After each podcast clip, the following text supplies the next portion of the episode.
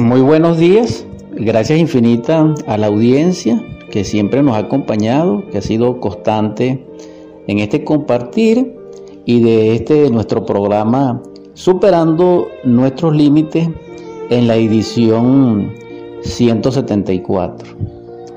En el nombre del Cristo y en su gracia infinita, paz a vuestro corazón y a vuestro espíritu y que esa paz bienhechora, en su luz y resplandor, propicie la prosperidad, la salud a nuestras vidas. Amén, amén, amén. En esta mañana vamos a compartir una vez más el conocimiento autorrealizador, crístico, gnóstico, búdico, jehovístico, que nos va a permitir, bajo la regencia de cualquier cultura, como quiera que sea, porque es el núcleo de toda enseñanza, de toda sapiencia, de toda profecía, que es la ciencia pura, la ciencia de Dios, cristalizar en nosotros eso que llamamos alma, para así tener derecho a encarnar al Espíritu y a nuestro Padre que mora en secreto. Y es una oportunidad maravillosa, una vez más. Vamos a desarrollar nuestra edición 174 de Superando nuestros límites. Hay una inquietud que debemos considerar en nuestro acontecer, en nuestra vida, y, en ese mundo interno que realmente ignoramos y que debemos abordar, autoobservar, estudiar, psicoanalizar e iluminarnos en esos espacios internos de la mente, de las causas, de las emociones, de los sentimientos, de los sueños, de las pesadillas, de las aspiraciones, etcétera, para que en esa multiplicidad psicológica podamos autoconocernos y lograr ese equilibrio, esa armonía de la cual carecemos. Nuestros infortunios, nuestras desdichas, nuestra infelicidad, nuestras desgracias, nuestras tragedias, nuestros conflictos, tienen como origen precisamente ese desconocimiento de lo que somos realmente. Pero para conocer y saber lo que somos realmente, necesitamos psicología. Y esa psicología no es la psicología oficial, catedrática, escolástica, convencional. No, esa no nos lleva a nosotros al autoconocimiento. Porque sus bases no son del ser, no son crísticas, no son búdicas, no son solares, no son logoicas, no son de la ciencia pura. No, son del yo, del ego, de la raza, de las costumbres, de las teorías, de la ciencia materialista, del intelecto de mm, los datos que suministra la mente sensual a través de los sentidos limitados que ya conocemos y esos sentidos no nos llevan a nosotros, como lo hemos explicado, a la experiencia de lo real y al acceso a nuestra propia realidad interior. Recordemos una vez más, por enésima vez, aquella frase extraordinaria, luminosa, portentosa de la antigüedad, descrita y escrita en el frontispicio del templo de Delfos. Homo, nocete ipsum, es decir, hombre, conócete a ti mismo. Esa sentencia, esculpida y tallada en la roca, en ese portal, tiene sincronía y resonancia concatenación con el árbol del conocimiento del bien y del mal. Entonces vemos en común la palabra conocimiento en ambos espacios, en ambos contextos. Y de eso es lo que estamos compartiendo en esta mañana. Solo el autoconocimiento nos permite hacernos conscientes de nuestra vida, porque el propósito es que vivamos nuestra vida, no vivir la vida que otros quieran que vivamos, entre otros quiero decir la raza, la cultura, la familia, el sistema, los intereses, el yo y el anticristo, no. Sino vivir nuestra vida plena en su inmanencia intrínseca verdadera. Pero esa vida la puede llevar en nosotros es el ser de nuestro ser, no el yo, porque el yo no es el ser. Y en eso consiste nuestra vida. En eso consiste el estudio. El estudio verdadero, el fundamental, la sabiduría real de un Salomón, de un Hipócrates, de un Galeno, de un Moisés, consistía precisamente en ese misterio, en ese arcano. ¿Cuál? Nosotros mismos. Nocete ipsum, es decir, el árbol del conocimiento del bien y del mal, es decir, conocimiento. Entonces, el autoconocimiento nos va a permitir descubrir dentro de nosotros la posibilidad infinita a autorrealizarnos. He visto, he observado que los grandes científicos, estadistas, eruditos, han hecho una pirámide específica de las necesidades, entre comillas, del humano. Pero en ninguna de las cinco fases pude observar el amor.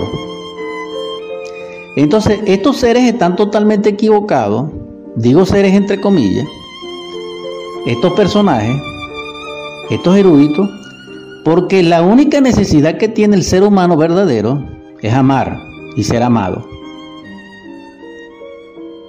No hay más. ¿En qué consiste la ciencia pura? En tener acceso al amor. Para tener acceso al amor se necesita sabiduría. Pero para llegar a la sabiduría se necesita autoconocimiento de sí mismo. Y ese conocimiento implica no solamente nuestros aciertos, sino desaciertos. No, no solamente nuestras alegrías, conocerlas, sino también nuestras tristezas y penas. El autoconocimiento implicaría tener dominio de nuestros aspectos positivos y negativos, de nuestras debilidades y fortalezas, de nuestros talentos y limitaciones, de nuestros triunfos y de nuestras derrotas. Porque ambos extremos son en sí lo que somos. ¿Por qué alguien sufre en un conflicto? Porque no es lo que es y quiere ser lo que no es. Y en ese batallar, en ese conflicto, se desequilibra, se desarmonía, desequilibra a los demás, desarmoniza a los demás y viene un caos, que es como vivimos. Y esto es lamentable, porque estamos en la era del conocimiento, pero este conocimiento es un laberinto prácticamente y aquí nos encontramos con el simbolismo extraordinario del laberinto de Creta. Pero también nos encontramos que en ese laberinto de Creta había en el centro, en el núcleo, un minotauro, etcétera. Eso lo pueden referir a una mitología. Pero también existe concordancia, correspondencia con el laberinto que se encuentra, si recuerdo bien, en la calzada, en las baldosas o en el piso de la Catedral de Notre Dame si recuerdo bien, repito. Allí también aparece un laberinto. Y aparece en, en el rincón de aquella catedral una piedrecita negra labrada en forma de cuervo o una piedrecita simplemente que simboliza la roca, la piedra principal angular que desecharon los mercaderes del templo. Y esa piedrecita viene a sustituir un aspecto superior del Minotauro en el centro del laberinto de Creta. Ese laberinto de Creta simboliza, a la luz de la ciencia pura, la mente, el intelecto y las teorías. No hay un laberinto más profundo ni amargo que las teorías. Todos nosotros nos hemos perdido en esas teorías. Y nadie, conoce, y nadie ha conseguido el centro del laberinto. Pero aquel que lo consigue, consigue primero el minotauro, es decir, al yo, es decir, al ego, es decir, al anticristo, es decir, a la ciencia materialista, es decir, las teorías, teoremas y su lenguaje, pero posteriormente enfrentados a él con valor, al vencerlo, en una cruenta lucha, es decir, en conocer nuestra propia oscuridad, nuestra propia materialidad, nuestro propio yo, al comprenderlo comenzamos a desintegrarlo en un trabajo superior con asistencia del hilo de Ariadna, porque para llegar al centro del laberinto de Creta y enfrentarnos a ese minotauro, necesitamos lo que ellos conocían como el hilo de Ariadna, es decir, la conciencia. Solamente la conciencia puede iluminarnos, puede liberarnos del minotauro, pero ella debe ser liberada porque el minotauro precisamente se apoderó de nuestra conciencia. Entonces la conciencia que estoy hablando es una parte del ser, la más humanizada y la que gracias a Dios a la naturaleza y por fortuna, algunos de nosotros nos hemos perdido y otros sí, pero que generalmente tenemos un 2, un 1 por ciento. Tal vez los niños recién nacidos tengan 3, hasta 2 o 3 años. Pero hay personas que no la tienen, que tienen menos 1, menos 2, menos 3, etcétera. Esto es horrible. Entonces, ¿cómo va a haber dicha en un planeta habitado por criaturas mecánicas, autómatas, personalidades calquianas como nosotros? Una personalidad calquiana es la personalidad actual. Es una personalidad irreverente de sofismas de distracción a través de teoremas y de teoría, sabionda, orgullosa, irreverente, irresoluta, totalmente intelectualizada, hedonista, degenerada en el sentido espiritual, etc.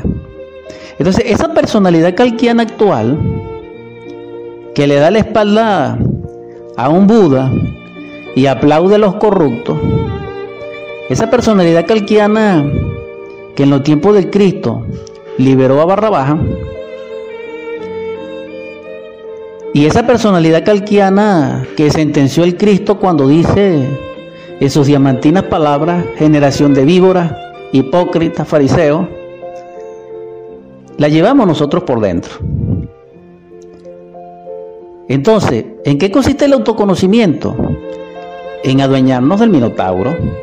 Pero para adueñarnos del minotauro, tenemos que comprender todo eso que describí de falsedad que hay dentro de nosotros constituido por nuestro mundo subconsciente, infraconsciente e inconsciente. Entonces, ¿cuál es el laberinto dentro de nosotros?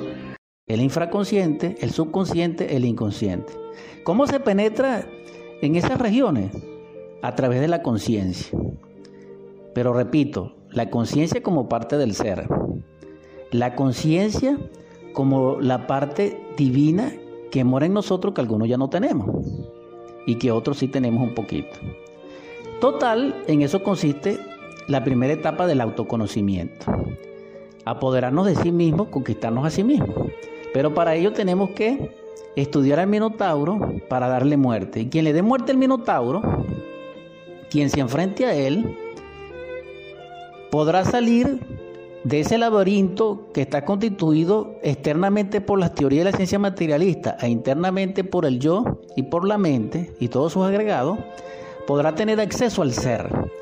Pero para tener el ser, acceso al ser, hay que construir dentro de nosotros, edificar el templo para él. Es decir, construir la Jerusalén celestial. Construir dentro de nosotros el arca de salvación, el arca de la alianza erigir dentro de nosotros las columnas torales y olímpicas del templo, Yaquín y Boa. Necesitamos, para ello también, no se olvide, destruir la gran Babilonia. Porque primero el Cristo destruye el templo, y así lo dijo, y por eso lo condenaron, para después, en tres días, resucitar y edificar dentro de sí su templo interior. Entonces estos trabajos extraordinarios son de tipo psicológico y ontológico. Psicológico en el sentido de destrucción de sí mismo en el yo y de edificación y autoconstrucción en el ser, de nuestro ser en Dios. Y ontológico porque construyendo el templo en nosotros, edificando dentro de nosotros, erigiendo el templo vivo de Dios, su altar dentro de nosotros, Él oficiará dentro de nosotros y nos liberará a través del amor y de la sabiduría. Y nos consagrará con los dones del Espíritu porque ese fuego de Pentecostés, que es el fuego del Kundalini, como se llama en el Indostán, resplandecerá sobre nosotros y nos iluminará. Y a través de esa iluminación nos hará partícipe de los misterios del fuego según la orden de Melchizedek y podemos expresar los dones del Espíritu. Ese proceso es ontológico porque significa el nacer del ser en nosotros. Y nos lleva a la piedra cúbica de Yesod o a la piedrecita del templo que ya describí en el laberinto del piso y del mosaico de la Catedral de Notre Dame, si recuerdo bien, y del laberinto de Creta.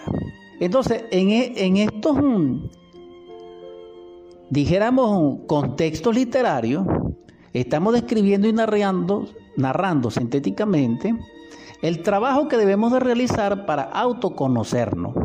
Porque quien se autoconoce está trabajando en la redención del árbol del conocimiento del bien y del mal. Continuando nuestra edición 174 de Superando nuestros Límites, quiero aprovechar para invitar a la audiencia para que se conecten en YouTube a través del siguiente texto. Superando nuestros límites por Dani Rodríguez en YouTube. Allí tendrán acceso a nuestra edición 126 en adelante hasta la de hoy en video. Y también pueden remitirse a la plataforma Anchor, Evox, Spotify, textean superando nuestros límites por Dani Rodríguez y tendrán acceso igualmente, pero a través de audios. En todo caso, es una exhortación para que revaloricen nuestros programas.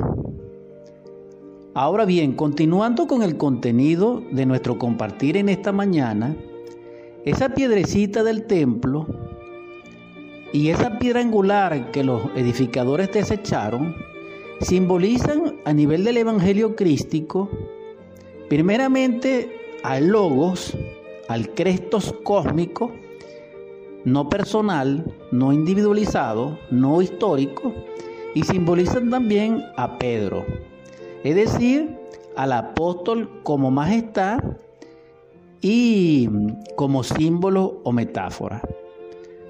Estamos observando a través de la narrativa y del discurso de esta palabra que compartimos, de que en la ciencia pura podemos analizar a la luz de la ontología, a la luz de la psicología, a la luz del Evangelio y a la luz de los textos sagrados antiguos y a través de los mitos. ¿Por qué? Porque si Dios es verdad que lo es, y si el Cristo es verdad que lo es, y la sabiduría crística es verdad que lo es, debe tener correspondencia en cualquier nivel de la vida cultural. Porque la verdad no se aleja de la naturaleza humana, porque si, lo, si se aleja, deja de ser verdad.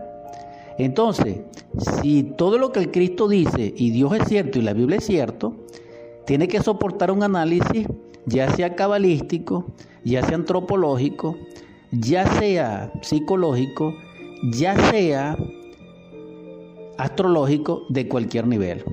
Porque incluso hace referencia en esos términos Job y otros adeptos. En todo caso, lo que quiero demostrar es que el Cristo brilla, palpita y se expresa en todo lo que es, ha sido y será, y se encuentra en todo conocimiento, porque el, en sí, sin el conocimiento, que es el autoconocimiento, no podemos llegar a la cristificación, no podemos lograr dentro de nosotros el regnum dei, el magis regnum, del cual nos trajo como primicia y como bienaventuranza, como buena nueva, nuestro Salvador el Cristo cuando dice, el reino de Dios se ha acercado. Y cuando lo confirma cuando dice, mi reino no es de este mundo. Si Él dice que su reino no es de este mundo, tampoco es de este mundo su sabiduría. Porque Él viene a dar testimonio del Padre que no es de este mundo. Porque Él en Juan dice que Dios y el mundo no son uno. Es decir, quien está con el mundo está contra el Padre y quien está contra el Padre está contra el mundo. Entonces esto es de por sí interesante. Si partimos de allí comprendemos entonces que el símbolo de Pedro como apóstol, como majestad del Evangelio en el sentido de su significación, que no recuerdo en este momento exacto la palabra exacta, sin duda alguna simboliza al conocimiento del árbol del bien y del mal. Repito, el conocimiento, la experiencia, la perpicacia que da el conocimiento del bien y del mal y su simbolismo tentador, exótico y sexual lo representa y simboliza Pedro. Por eso él muere crucificado con la cabeza hacia abajo. Es decir, indicándonos que debemos descender a los misterios de la novena esfera. Es decir, nacer de nuevo. Porque la novena esfera se relaciona con los nueve meses en la matriz del planeta, etc.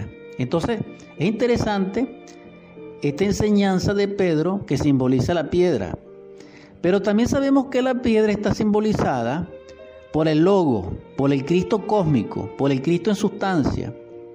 Y esto es algo ya interesante porque connota muy específicamente otro nivel interpretativo a la luz de una exégesis superlativa, trascendental, esotérica, de orden superior totalmente, donde nos conectamos con el Cristo libre. Y ese Cristo libre, sin ninguna forma, tiene correspondencia en la piedra angular para edificar el templo. Quien no ama, quien no trabaja en el amor, en los misterios de la cruz, a través de la energía creadora, no puede crear nada. Porque para crear se necesita energía, recurso. Y esa energía es totalmente crística, solar y logoica. Simbolizada, como ya dije, en Pedro, en un nivel. Simbolizado, como ya dije, en el logos creador, como Cristo en sustancia y libre. Y también descrito en otro nivel como la piedra que se encuentra después del laberinto en el piso de la catedral de Notre Dame, si recuerdo bien. Entonces este esta simbología nos lleva a nosotros a nuestro interior. Nosotros debemos tener como motivo, como proyecto, como horizonte, como norte, como rumbo, como coordenada, la cristificación, el despertar de la conciencia, la autorrealización íntima del ser, la iluminación, la budeidad, la santidad verdadera, es decir, vivir el drama cósmico dentro de nosotros. Cuando nosotros comprendamos que nuestra vida es para vivirla en el ser y no en el yo, comenzaremos a vivir. Y en esa vida seremos partícipes de la armonía universal, del equilibrio y del equilibrador. Y en ese estado brillaría para nosotros esa luz que no tiene sombra, esa luz resplandeciente que dimana de las partes más infinitas y superiores de nuestro ser. Seríamos uno con la naturaleza, seríamos uno con nuestro semejante. Entonces ya no existiría ni lo mío ni lo tuyo. Nosotros sentiríamos nuestros hermanos, nuestros hermanos nos asistirían a nosotros y nos sentirían. Y en esa hermandad florecería la verdadera amistad, florecería el verdadero compañerismo, florecería ese perfume extraordinario y esa flor exótica de la humildad, de la convivencia, de la sociedad. Y el mundo sería distinto. No sería ese panorama nefasto e inicuo de la actualidad. No habría tanta tragedia ni tanta desgracia, no. No habría niñez abandonada, no. No habría mujeres solas, abandonadas, no. No se escucharía ese llanto, ese lamento, ese sollozo, no. No se verían ojos tristes, no. Se verían rostros iluminados por el fuego del Espíritu viviente vencedor que vive como tenga que vivir dentro de su proceso. Pero eso deviene de una calma, de una paz, de una armonía. Y eso tiene como fundamento es conocernos a nosotros mismos, saber qué parte de nosotros está oscura, está herida, para llevar la iluminación, para llevar el bálsamo de nuestro Cristo íntimo para que nos sane. Solamente lograremos ese estado haciéndonos conscientes de lo inconsciente, iluminando esas áreas nuestras que están en oscuridad. Solamente así, a través de un trabajo sobre sí mismo, consciente, voluntario, autodeterminante, emancipador, podemos lograrlo. Y esto no tiene nada que ver con la mecánica ni con teorías bonitas, no, ni con teoremas, ni con decretos, no. Esto tiene que ver con la vida intensamente vivida, comprendida en toda su plenitud, sin rechazo, sin justificación, con el alma abierta, con el corazón abierto. Solamente así nosotros podemos amar. Y solo el amor nos salvará. Porque el contenido realmente salvador y soteriológico de la vida es el amor. Y no hay más enseñanza que el amor. Y el amor nos lleva a la liberación final. En esencia, el amor tiene como primera expresión la belleza. Estoy hablando en este momento del amor como fuerza liberadora. Y la belleza se expresa en la armonía del todo dentro de la unidad. Donde hay belleza y armonía, donde hay armonía y proporción, donde hay proporción y equilibrio, donde hay equilibrio y balance. Entonces nosotros necesitamos esa balanza dentro de nosotros. Es decir, el centro. Y el centro es nuestro corazón. El centro es nuestro templo interior donde el sol resplandece, lleno de luz crística. Es allí el templo de Salomón. Es allí el templo de la Jerusalén celestial. Es allí el arca de la alianza. Es allí el principio búdico que nos permite cristalizar el alma y el espíritu. y allí el portal y la entrada al árbol de la vida.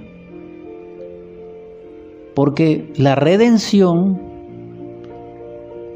es regresar a nuestro Padre victorioso, vestido con el traje de boda del alma, no desnudo como nosotros estamos. Nosotros podemos ponernos levita, nosotros podemos ponernos el traje más extraordinario y más costoso que pueda hacer esta raza, y sin embargo estamos desnudos. Cuando nosotros desencarnamos estamos desnudos, porque ya no somos lo que somos ni lo que fuimos sino que somos una pluralidad que no tiene individualidad, que no tiene una realidad interior profunda ni cósmica, que no tiene una forma humana, que es una legión, que no cristalizó el alma, que perdió el tiempo, pero lloró mucho, pero vivió mucho.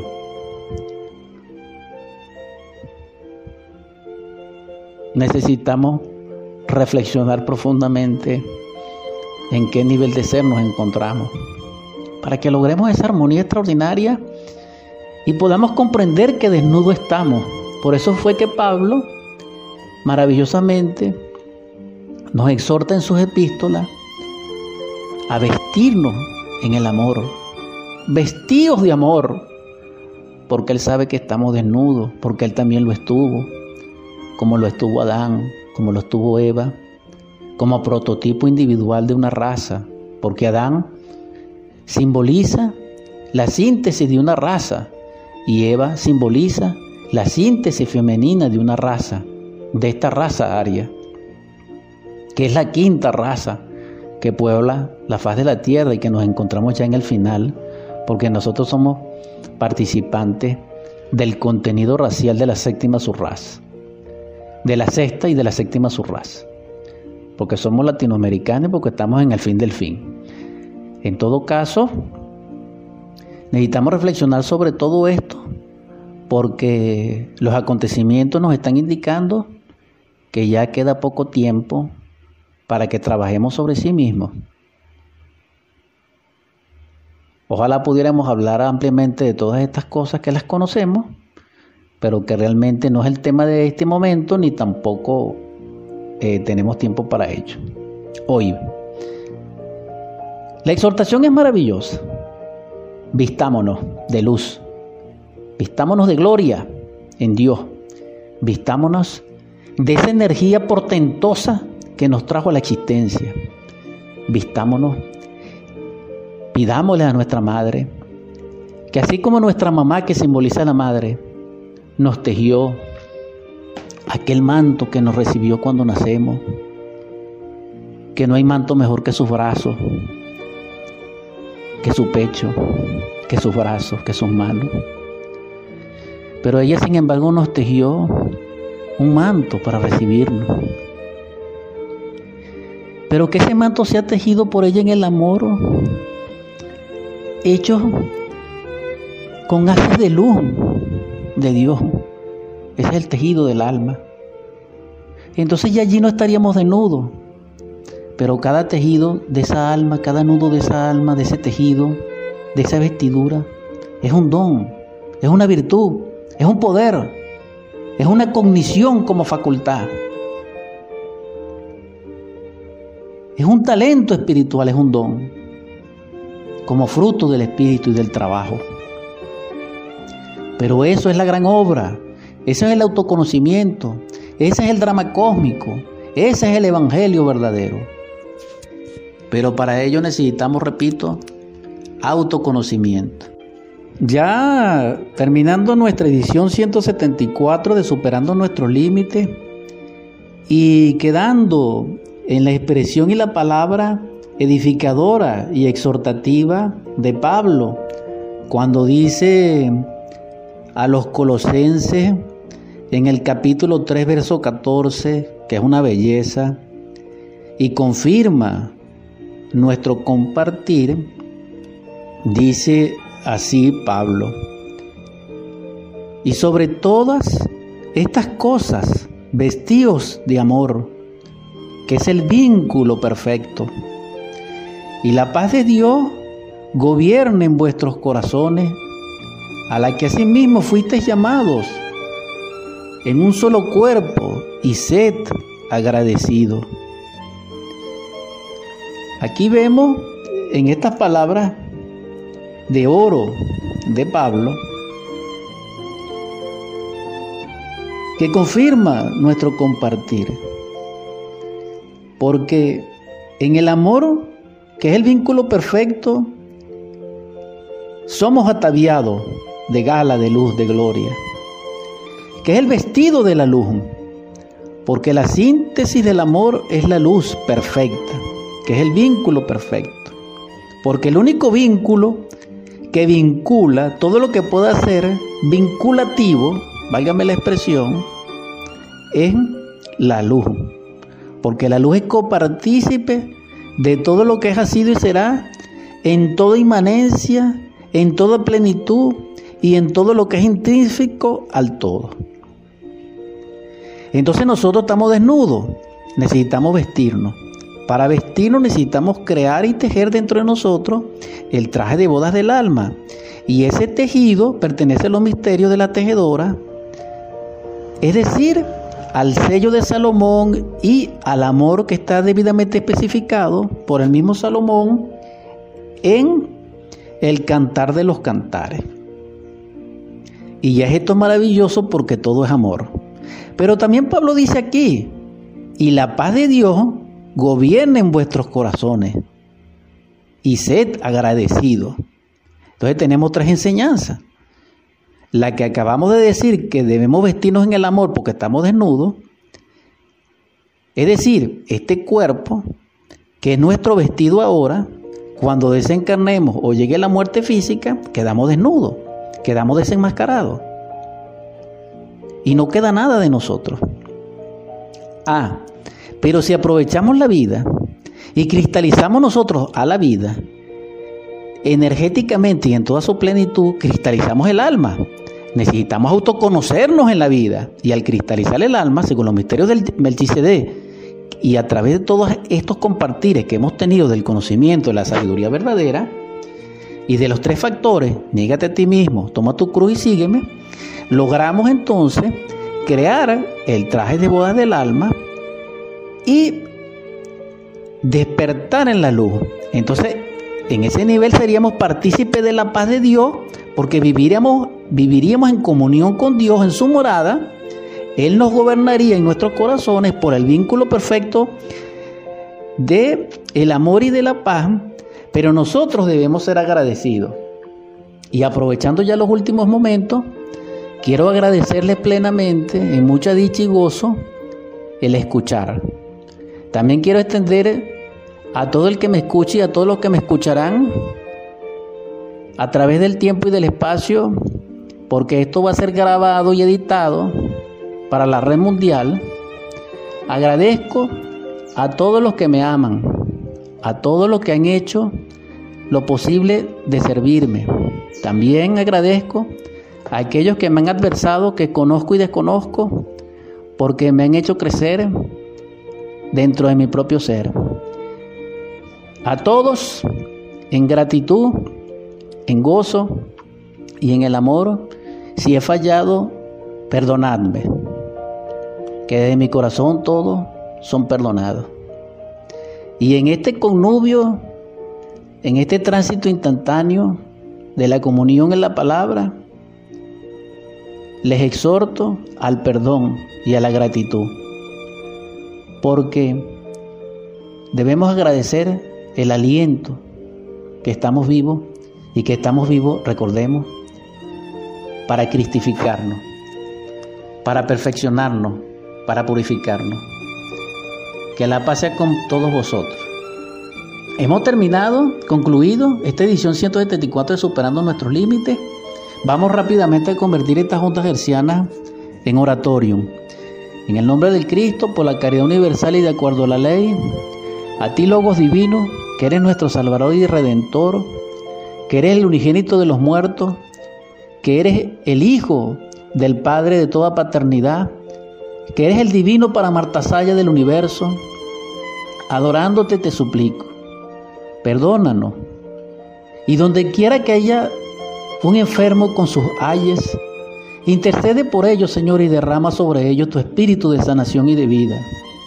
Te suplico, Señor, que en los hogares donde reine el hambre, la desolación, la miseria y la carestía, derrame sobre ellos tu espíritu de abundancia, de riqueza y de prosperidad. Divino Logos, Yeshua Ben Pandirá, que eres nuestro Cristo Jesús, te ruego y te suplico que en los hogares donde reine el divorcio, el grito, la violencia, la discusión, el dolor, la tristeza, despiertes en ellos el espíritu de amor, de unidad, el abrazo mutuo, el beso fraterno y puro que es el ósculo, la felicidad infinita, la concordia. También te ruego, Señor, que en los hogares despierte el amor de la unidad familiar, de la Sagrada Familia, para que podamos en el amor cuidar a nuestros niños, proporcionarles belleza, educarles, que podamos a nuestros jóvenes orientarles, fortalecerles, que podamos en el amor, en tu gracia, acompañar a nuestros ancianos, amarles y servirles, acompañarles, sacarlos del ayer, darles el valor que corresponde, honrarlo. También te suplico, Señor, que consueles nuestro corazón adolorido de los seres que amamos que se fueron y que Venezuela solloza y que en tu gracia, Señor, lleva hasta ellos tu espíritu de abundancia, de prosperidad y de regreso. Amén. También te ruego, Señor, que nos ayudes a despertar tu fuerza crística en nosotros para que nos liberes del yo y de la sombra. Perdónanos, Señor. Y por último te pido que derrames tu espíritu de sabiduría, de amor y de paz en el corazón y en el espíritu de nuestros príncipes. Amén, amén, amén. Quiero expresar últimamente gratitud infinita a la persona que con gran sacrificio y amor coopera conmigo para hacer posible la transmisión de estos programas. En el nombre del Cristo, que ese ser sea bendecida, prosperada y que sus necesidades sean colmadas en la gracia de Dios. Amén, amén, amén.